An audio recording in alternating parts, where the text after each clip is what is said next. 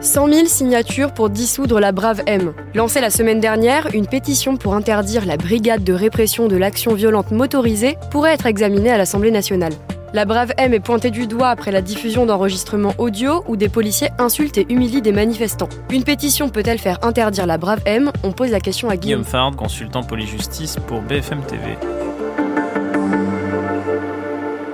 En mars 2019, il y a un changement de préfet de police de Paris. Il a à sa main ces détachements d'action rapide qui ont été créés dans le contexte de manifestations de Gilets jaunes et il les rebaptise et il les motorise. Donc il les rebaptise Braves pour brigade de répression de l'action violente. Il les motorise parce qu'il leur permet de se déplacer à moto pour être plus rapide que les détachements d'action rapide qui étaient exclusivement piétons. Les braves, progressivement, ne vont plus être composés que euh, de policiers spécialistes du maintien de l'ordre au sens de la préfecture de police de Paris, c'est-à-dire des policiers issus des compagnies d'intervention. Les missions restent des missions d'interpellation. Donc la Bravem, elle est dotée d'équipements plus légers. Donc c'est comme ça qu'ils ont été conçus pour être réactifs, pour être mobiles, pour être impressionnants et pour interpeller davantage. Donc en fait, l'idée c'est de patrouiller dans Paris c'est une forme de quadrillage, mais ce sont des policiers qu'on va voir évoluer dans un contexte de maintien de l'ordre pour des missions qui sont les missions les plus physiques et les plus en contact avec les manifestants. Le texte associe justement cette brigade au symbole de la violence policière. Pourquoi? Parce qu'il faut rappeler que d'abord, sa mission première, c'est d'interpeller. Donc l'interpellation, ça veut dire aller au contact, ça veut dire aussi recourir à la force. Ces interpellations sont généralement filmées euh, par les manifestants eux-mêmes dans la rue ou par des journalistes.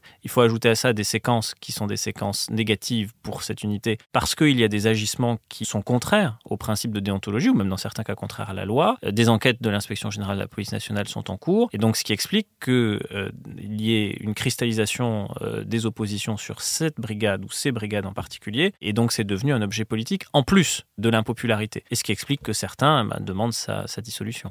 Est-ce que cette pétition, elle a concrètement des chances d'aboutir? Il faudrait en fait que le ministre de l'Intérieur décide de la dissolution de cette unité. En fait, l'enjeu, c'est la manière dont on s'en sert et que certains fonctionnaires s'affranchissent des règles déontologiques, se permettent de tutoyer, euh, se permettent dans certains cas de recourir à la violence de, façon excessive et illégale, dans d'autres de dissimuler leur visage par une cagoule, dans d'autres d'avoir des autocollants de tête de mort collés sur leur casque, alors même que c'est totalement contraire au code de déontologie applicable aux fonctionnaires de police. Ça, euh, c'est plutôt le signe d'une nécessaire réforme ou en tout cas à minima de rappel de certains principes fondateurs, plutôt que de la nécessité de dissoudre. Il vaut mieux investir certains euh, fonctionnaires de police de la mission de faire cesser les violences quand elles ont lieu, mais s'assurer que les conditions dans lesquelles on procède aux interpellations soient tout à fait conformes à un cadre très exigeant et qui doit rester exigeant euh, d'état de droit où la police a des droits spécifiques, mais elle n'a pas non plus tous les droits et certainement pas celui de s'affranchir des règles qui lui sont applicables.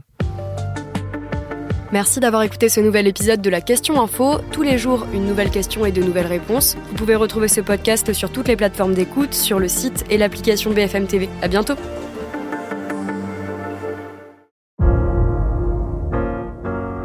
Vous avez aimé écouter la Question Info? Alors découvrez le titre à la une, le nouveau podcast quotidien de BFM TV. Les grands récits de l'actualité, des témoignages intimes, c'est tous les soirs sur vos plateformes préférées. À bientôt